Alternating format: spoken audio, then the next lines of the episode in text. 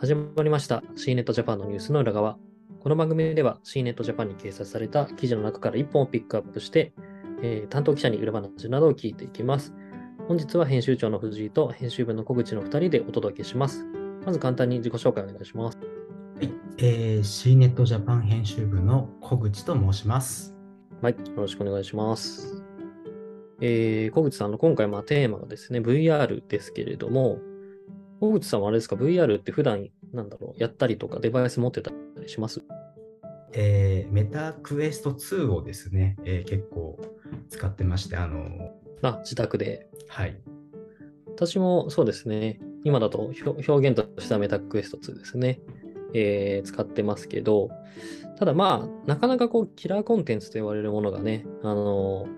まだまだ少ないなという印象で、ゲームとかも最初は面白かったんですけど、なんか少しやったらもうちょっとやめてしまったりとかしてて、VR チャットとかもまあ、あの、試したことはあるんですけど、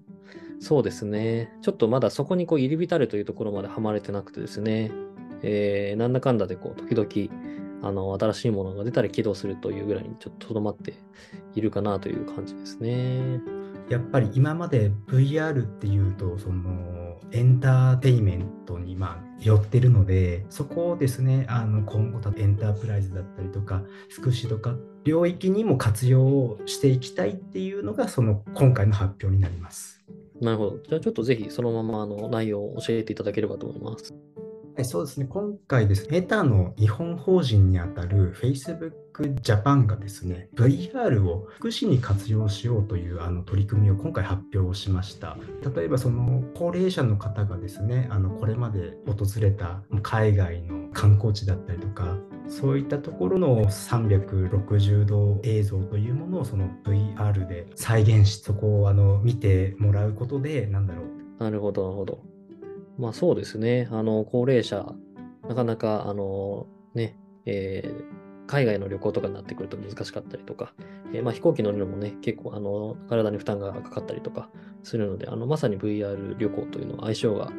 えー良さそうだなと思いますけど、で、小口さんは実際にあの、記者会見参加されてますけれども、えーその記事の中見てるとですね、実際に高齢者の方がヘッドセットをつけてる様子も見えるんですが、こちらいかがでしたか？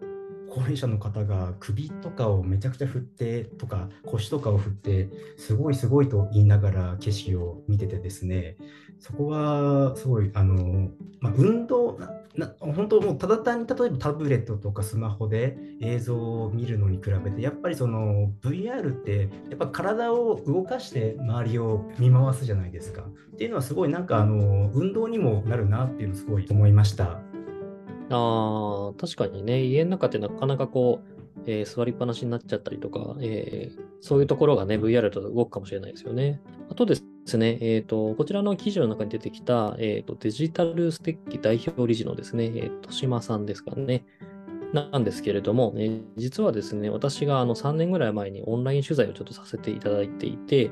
で、その時はですね、まあ、あの、オキュラス GO を使って、えーもう懐かしいですけど、オキュラス GO を使って、えー高齢者の方にこういろんな介護施設をですね、回りながらそういった体験をしてもらっていると言っていたので、えーそれをもう、なので、この3年間もですね、ずっとこう、やり続けてきたっていうことなんだろうなと、えー思いましたね。はい。素晴らしいあの活動だなと思いますね。あと、えっ、と、そうですね。あの、まあ、あとはちょっと個人的には勝手に気になっているのが、えーメタクエストをですね、身につけるときに結構私はあの、酔いやすかったりとか、あとあの、締め付けで割とあの、頭がですね、すぐ疲れちゃったりとかするので、そんなにあの VR との現状のヘッドセットとの相性が多分体的には良くないんだろうなと思うんですけど、なんか勝手に高齢者の方ってそのあたり大丈夫なのかなって心配になっちゃうんですよね。その辺もですね、聞いてみたんですけど、やはりあの高齢者でも VR は要素です。なので、もうできるだけ酔わないようなコンテンツを作ってるというふうにおっしゃってました。ああ、そこはね、やっぱり大事というかですね、そうですよね。そこでもしなんかちょっとね、体調不良とかになっちゃうとね、あの、結構影響も大きかったりとかすると。ではい。そうですね。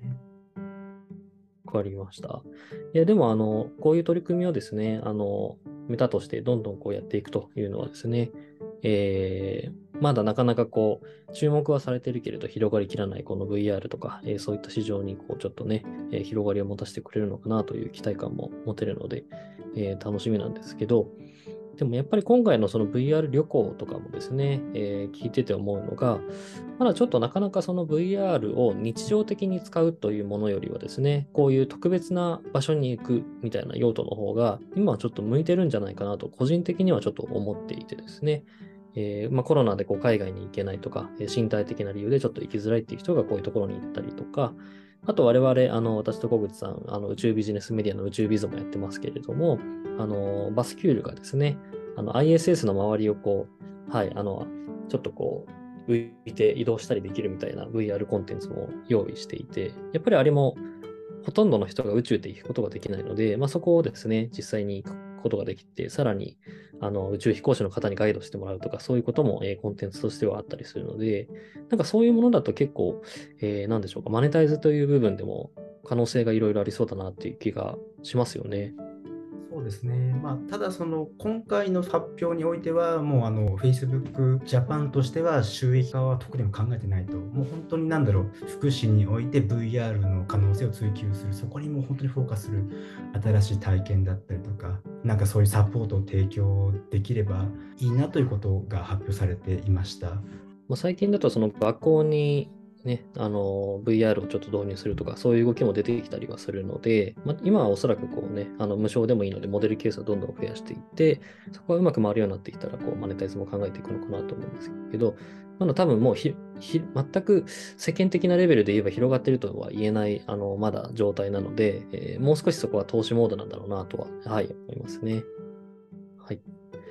じゃあちょっと、はい、あの、今後もですね、ちょっとこういった、えー、VR の動きみたいなところは、あの、注目していきたいなと思いますし、ね、今年はちょっと残念ながら Apple の発表がなかったんですけど、この辺も、はい、出てくるとまた、えー、ホットになってくるのかなと思います。はい、えー、ではですね、今日はこの辺にしたいと思います。小口さん、ありがとうございました。ありがとうございました。